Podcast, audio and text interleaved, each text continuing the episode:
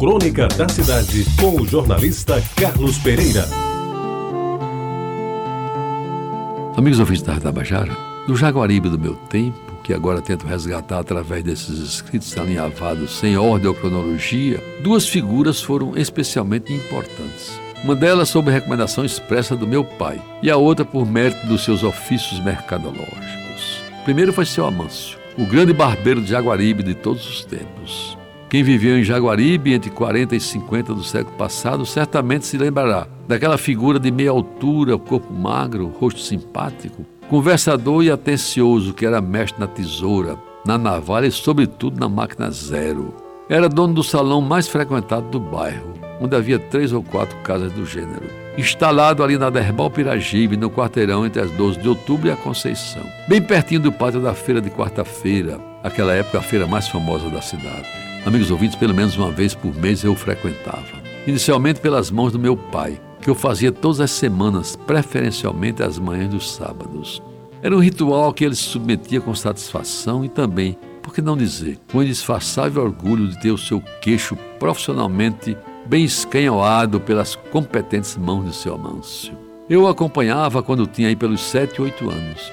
E me lembro que nesse tempo, como eu era muito pequeno, e botavam para sentar numa espécie de gaveta da madeira que era colocada no assento da cadeira. Assim eu ficava com a cabeça ao alcance das mãos do seu Amâncio, que me passava a máquina zero impondo-me uma escovinha digna dos melhores recrutas do 15RI. Pois bem, eu fui crescendo e até adolescente ainda fui cliente de seu Amâncio cuja história de vida homenageio pelo trabalho que ele soube desenvolver, ganhando honestamente o dinheiro com que mantinha sua família, hoje tão bem representada pelo seu filho Erson Almeida, conceituado médico da cidade.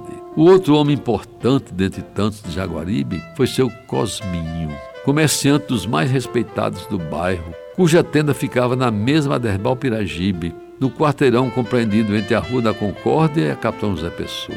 Ele era o responsável por duas atividades das mais importantes para a criançada de Jaguaribe: o aluguel de bicicletas e a venda de fogos de artifício. Quem não passou nos primeiros tombos ciclísticos pelas mãos de seu Cosminho, alugando bicicletas com quadro, sem quadro, com ou sem bagageiro, com freio e até sem freio, além das mais famosas e mais caras, as monarcas enfeitadas no período de carnaval. Era aluguel por hora, um serviço surpreendentemente bem controlado. Pagamento feito na volta, porque naquele tempo se confiava nas pessoas, isto é, não havia a hoje chamada inadimplência. E no período das festas de São João, a loja do seu Cosminho parece que estou vendo. Ele vestido de caque com percata de couro, rosto com rugas, cabelos pretos e lisos e um bigode bem aparado. Se abarrotava do estoque novo dos fogos Caramuru, aquele que não dá chabu para que a população do bairro pudesse festejar os santos preferidos. Comprava-se e pagava-se à vista, e isso às vezes me fazia triste porque eu só podia soltar os mijões e bombas chilenas no São Pedro, que era quando meu pai recebia o salário do Estado.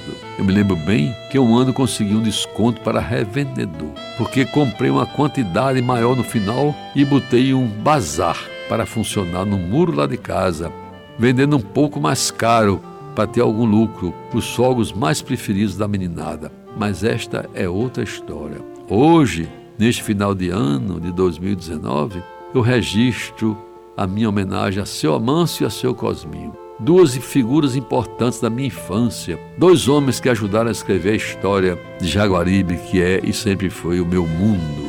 Você ouviu Crônica da Cidade, com o jornalista Carlos Pereira.